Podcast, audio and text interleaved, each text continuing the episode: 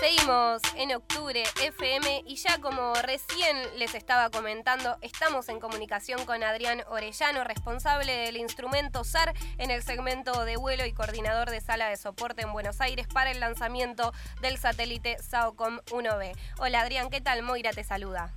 Buenos días, un saludo para todos. Muchas gracias eh, por contestar eh, en, este, en este día tan especial. Hoy empieza la segunda etapa en la vida útil del SAOCOM 1B. ¿Cómo, ¿Cómo va esto? ¿Qué significa? Es correcto. Bueno, viene todo muy bien, como muchos están siguiendo por los medios. Hace poco se lanzó el SAOCOM 1B, que es uno de los dos satélites que integran la constelación SAOCOM.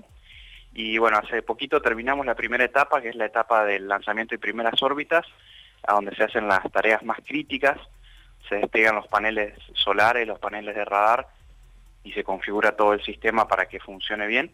Y ahora viene la segunda etapa, que es la de probar que todos los sistemas están vivos y funcionan como tienen que funcionar. Y es una, emoción enorme y un gran desafío eh, encarar esta nueva etapa que llega y por suerte vienen todos los sistemas andando súper bien, así que estamos muy contentos en la CONAE. Adrián, discúlpame que te voy a bombardear a preguntas porque teniendo en cuenta que es un vocabulario que muchas veces en el día a día no, no conocemos, ¿no? Y por ejemplo, vos te encargás del instrumento SAR en el, en el segmento de vuelo. ¿Qué significa el instrumento SAR? Bueno, los satélites SAOCOM eh, tienen un, un, instrumento que es un radar, que se llama radar de apertura sintética, SAR por sus siglas en inglés, que tiene las características de hacer imágenes eh, es como si fuera una cámara de fotos, pero saca fotos o hace imágenes en una frecuencia que no es la que ve el ojo humano, sino que es otra frecuencia y manda su propia luz en forma de pulsos a la Tierra, lo cual le permite atravesar las nubes y sacar imágenes incluso de noche. Claro. Y esa es la ventaja que tiene la tecnología SAR, es una tecnología radar, y eh, tiene también la ventaja de que te da propiedades físicas de la Tierra que con imágenes ópticas no las podrías ver. Y eso tiene muchísimas aplicaciones en un montón de campos. Así que bueno, yo estoy encargado de ver que el sistema de radar, que es el único instrumento que tiene nuestro satélite, ande bien y que haga lo que, lo que tiene que hacer.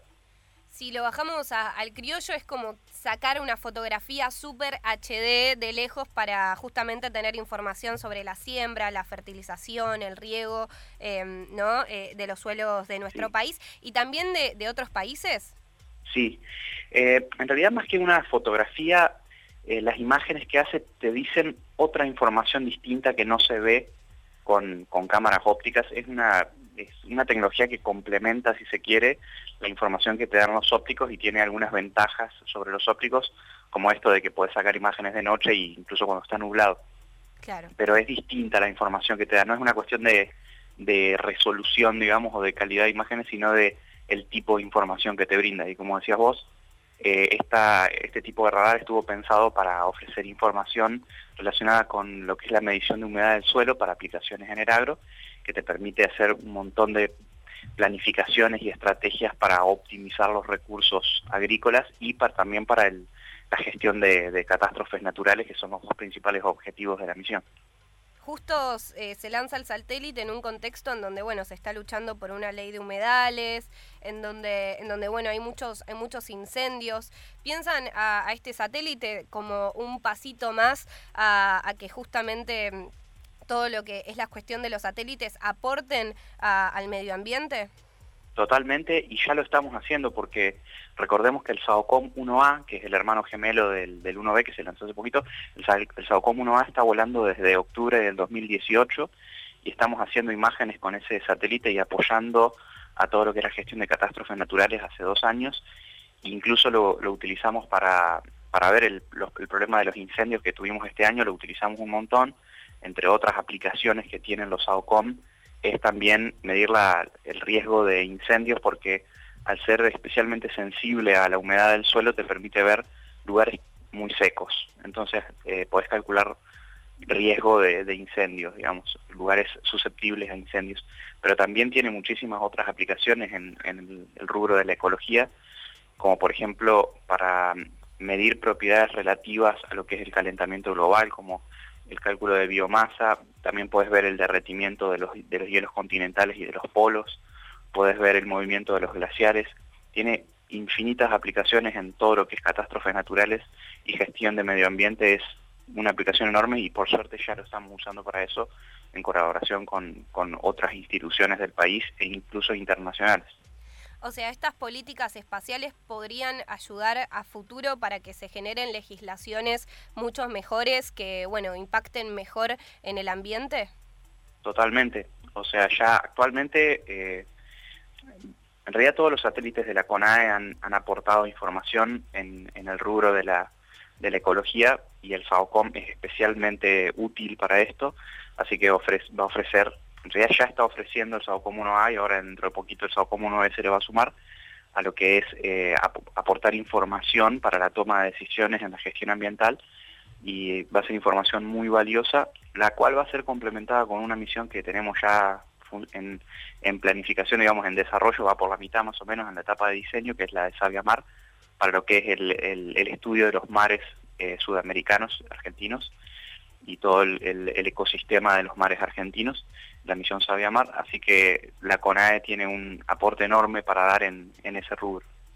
Adrián, y el cohete Falcon de la compañía SpaceX, ¿no? De donde se, se lanzó, si se quiere, el, el SAOCOM. ¿Qué relación hay entre el Estado argentino con esta empresa, con SpaceX? Bueno, la, eh, los lanzamientos de las agencias espaciales o incluso de las de instituciones privadas para lanzar satélites, siempre en general se contrata el servicio de lanzamiento a una empresa privada o a otra agencia espacial. En el caso de Argentina, para los AOCOM, se contrató a la, empresa SpaceX hace muchísimos años, incluso antes de, que estuvieran los Falcon funcionando bien. Se contrató, se hizo ese contrato. Y eh, bueno, el SAOCOM 1A se lanzó con el mismo cohete, pero desde la costa oeste, y el 1B desde la costa este. Eh, esa empresa tiene la, ventaja de que por la tecnología que ha implementado en estos últimos 10 años, redujo mucho el costo de los lanzamientos, lo cual es una ventaja para agencias espaciales no tan grandes para poder acceder a las órbitas que necesitamos. Pero otros proyectos, como por ejemplo eh, el ARSAT, utilizaron eh, lanzadores de, la, de, la, de europeos, digamos. también tiene que ver eso con el tipo de órbita a la cual uno necesita acceder. En nuestro caso, nosotros tenemos una órbita polar, que está relacionado con otra pregunta que me hiciste, que es si, si podíamos ver otras partes del mundo y por este tipo de órbita que tenemos, es una órbita polar heliosincrónica baja y eso nos permite ver todo el mundo, todas las partes del mundo. Así que eh, la relación que tiene la institución con, con SpaceX es que es nuestro proveedor de lanzamiento para esta misión. Claro que particularmente necesitaban esa órbita. Exactamente, sí. Buenísimo, discúlpame, como para bajar y, que podamos a mí me encanta, así que pregunta todo lo que quieras. Em, bueno, eh, están también en una posición orbital definitiva con otros satélites italianos, ¿no? Y se completa esta constelación del CIASGE. Eh, ¿qué, ¿Qué onda esta relación con Italia? ¿Cómo empezó? ¿Por qué se comparte con satélites italianos? ¿Qué onda la Agencia Espacial Italiana? Bien, eh, Argentina tiene una buena relación hace muchos años con la Agencia Espacial Italiana, la ASI, y eh, a través de los años se generaron distintos convenios. En general las agencias espaciales tienen convenios con otras agencias espaciales, es un área muy colaborativa a nivel internacional, el rubro espacial, y en particular con la Agencia Espacial Italiana es muy buena la relación y las tecnologías que tenemos los dos países se complementan. Ellos tienen dos satélites muy parecidos a los nuestros, pero en banda X, que es otra frecuencia distinta, ve otras cosas distintas, y el nuestro es en banda L, lo cual nos permite ver humedad del suelo y, bueno, y otras, otras propiedades. Entre, los, entre las dos agencias se hizo el acuerdo de hacer la constelación CIASGE y tenemos eh, órbita, la misma órbita, pero estamos en distintos lugarcitos de la órbita. De esa manera aumentamos mucho lo que se llama el tiempo de revisita, que es la capacidad de dar respuesta a los pedidos de los usuarios muy rápido, y eh, complementamos la información entre los dos. El satélite italiano puede ver un lugar en la frecuencia de la banda X, nosotros también vemos el mismo lugar en la banda L, esas dos informaciones se combinan para dar eh, nuevos resultados. Y este tipo de constelación combinando la banda X y la L es única en el mundo, nueva y única en el mundo. Así que es eh, tecnología de punta. O sea, es la primera vez que estas dos tecnologías se complementan, la X y la L. sí, sí, sí. Bueno, increíble, felicitaciones. Es algo que no, creo que la mayoría de las personas que estamos escuchando esto no llegamos a entender cómo es posible. Así que nada, les agradecemos por hacerse cargo de toda esta situación. Em, eh, para, para, para que la gente sepa, ¿de qué se encarga la Comisión Nacional de Actividades Espaciales? La Comisión Nacional de Actividades Espaciales es un organismo estatal eh, que es la Agencia Espacial Argentina. Es igual que la NASA, pero argentina así como está la Agencia Espacial Estadounidense, que es la NASA, la Agencia Espacial Europea, que es la ESA. Hay muchos países que tienen sus agencias espaciales, como Canadá, Japón, la India, etcétera. Bueno, Argentina también tiene su agencia espacial, que es la Comisión Nacional de Actividades Espaciales, y eh, su objetivo es brindar información sobre la Tierra a través de la utilización de satélites de observación de la Tierra con fines civiles eh, en el cual se, a partir de las imágenes que se generan de la Tierra se genera información útil para distintos organismos estatales, incluso también para privados, eh, siempre con, fines civiles eh, y a través de, satélites en general de, órbita de órbita polar, digamos, de órbita baja polar para la observación. Y, Ese sería el objetivo. No, tal vez querés eh, seguir hablando, discúlpame. No, no, está bien. no, eso nada más que que sí que es eh, ofrecer información con fines científicos más que nada, fines científicos y fines civiles para el apoyo a la toma de decisiones de los organismos del país. Hay eh, políticas espaciales, las políticas espaciales fueron cambiando a lo largo de los años. Em, por ejemplo, ¿hubo políticas espaciales que tal vez impactaban mucho más en el medio ambiente de manera negativa? Em, en Argentina en particular, la política espacial se lleva adelante a través de lo que es el Plan Espacial Argentino, que se viene haciendo desde la creación de la CONAE, se, actualiza cada cierta cantidad de años, se va corrigiendo y actualizando para ayornarse a la tecnología y a los objetivos estratégicos del país. Eh, obviamente, como toda actividad humana, eh, siempre hay impacto, pero eh, a medida que han ido pasando los años se ha visto el enorme aporte que puede hacer la tecnología de observación de la Tierra con fines científicos desde el espacio eh, para lo que es la gestión del medio ambiente, que es, a mi entender, uno de los problemas mm, más urgentes que, tenemos y una de las mayores aplicaciones que tiene el, ámbito espacial. En general, el impacto que tiene el desarrollo de, estas tecnologías es muy bajo en comparación con, con las ventajas y información y aplicaciones que se le puede dar para la, la gestión del medio ambiente y la, búsqueda de soluciones a este problema que tenemos ahora tan urgente que es el tema del calentamiento global. Adrián, y a partir de hoy, ¿no? ¿Cómo, cómo empiezan a trabajar en el día a día? ¿Cómo es eh, un día eh, de Adrián Orellano, ¿no? ¿Te levantás eh, a partir de, no sé, de mañana o de hoy y cuáles, cuáles son tus tareas? ¿Qué, qué haces? Bueno, estos días han sido sinceramente una locura porque venimos desde antes del lanzamiento preparándonos muchísimo, entrenándonos, haciendo simulacros, eh, ensayos, simulacros, para todo lo que fue el lanzamiento y las primeras órbitas, para plantear distintos escenarios, todo plan A, plan B, plan C, para todas las posibles contingencias que pueden salir. Entonces venimos entrenándonos hace mucho tiempo. A la vez hay distintos equipos, imagínate que hay más de 80 instituciones y mil personas trabajando en el, en el proyecto, así que cada uno de esos especialistas tiene un rol distinto bueno, y en, mi caso tengo dos roles, el de, el de analizar el estado de salud y poner a punto el instrumento SAR y por otro lado coordinar un equipo de especialistas en Buenos Aires. Desde que se lanzó el satélite junto con el equipo de especialistas de Buenos Aires, le estamos dando apoyo a el equipo de operaciones que está en Córdoba, en el centro, en el Centro Espacial Teófilo Tabaré, eh, que es en Córdoba, en Falda del Carmen, que son los que operan el satélite, que le mandan comandos y reciben información del satélite que se llama telemetría. Y todos los especialistas que estamos acá en Buenos Aires, más un equipo de especialistas en INVAP en Córdoba, más un equipo de especialistas en INVAP en Bariloche, damos soporte a los que lo operan. Y el satélite no es que lo puedes dejar, sino que lo tenés que estar chequeando todo el tiempo. Entonces ha sido muy intenso estos días. Por suerte pasó la primera etapa, que era la en la que no podíamos dejar de atenderlo en ningún momento durante dos días. Esa primera etapa se terminó perfecta, incluso en tiempo récord, no pensábamos que se iba a poder terminar tan rápido, así que arrancó la segunda etapa que es un poquito más tranquila, pero aún así es muy demandante, así que como vos me preguntabas cómo es mi rutina, bueno, me levanto temprano o a la hora que, están programadas las pasadas, que es justo por donde pasa el satélite arriba de una estación terrena. Ahí vemos telemetría, mandamos los comandos que tenemos que mandar, chequeamos el resultado, hacemos reuniones para analizar y hacer assessments o, sí, análisis sobre cómo está el, sistema, las correcciones y configuraciones que hagan falta y, seguimos planificando todas las actividades para, para, poner a punto el sistema y eso se puede extender hasta, hasta tarde en la noche. Y a veces también hay actividades de madrugada porque eh, todo depende de la órbita, dependemos mucho de la órbita del satélite y del momento en el que pasa por arriba de una estación. Así que es una época un poco demandante, pero la verdad que es súper estimulante eh, y muy, muy emocionante realmente.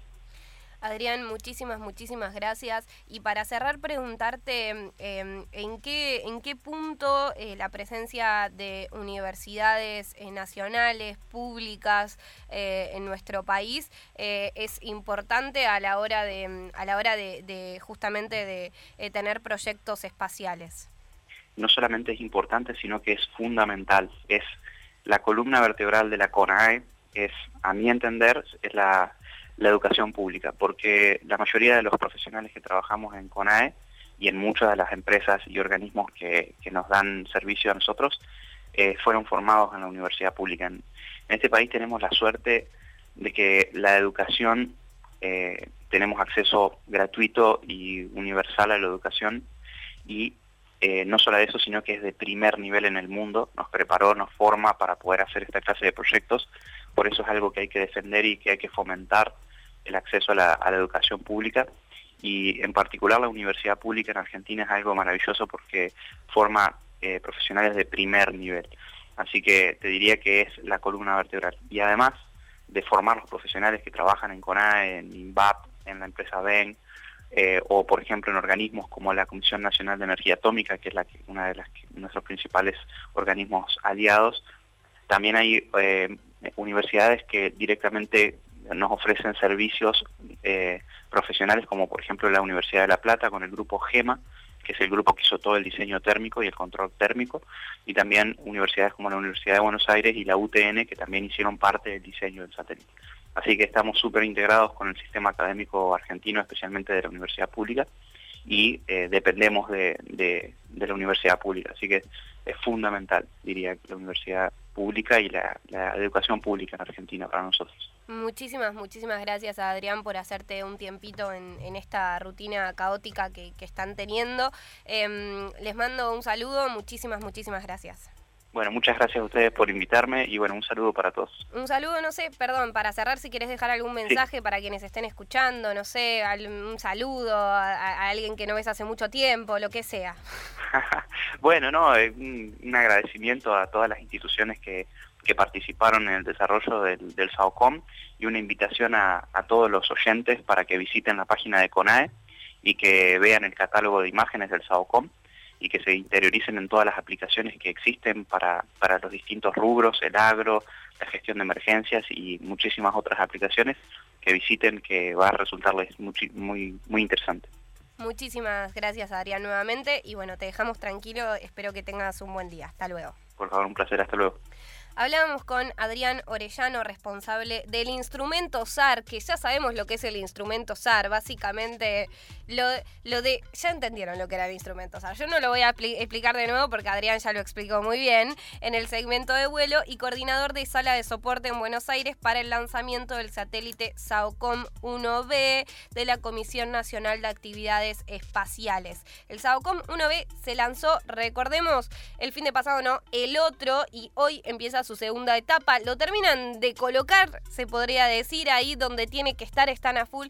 Y bueno, Adriano Orellano se hizo un ratito. Muchas gracias a Remy Costa García que estuvo ahí luchando para, para poder, productora, para poder tener una charla con alguien de ahí, que yo le dije, me reinteresaría hablar con alguien. Em, de, que tenga que ver con el SAOCOM 1B porque es una gran noticia, una gran, gran, gran noticia. No estuvo tanto eh, en la agenda como lo debería haber estado, así que bueno, creo que me quedo con las últimas palabras. O sea, sin universidad pública no tenemos satélites dando vueltas, que nos da más información, que esa información después nos ayuda a generar legislaciones para, por ejemplo, que no haya tanto impacto en el medio ambiente del agro. Bueno, en fin, todo tiene que ver con todo. Estamos en octubre FM interesante interesantísima charla con Adrián Orellano.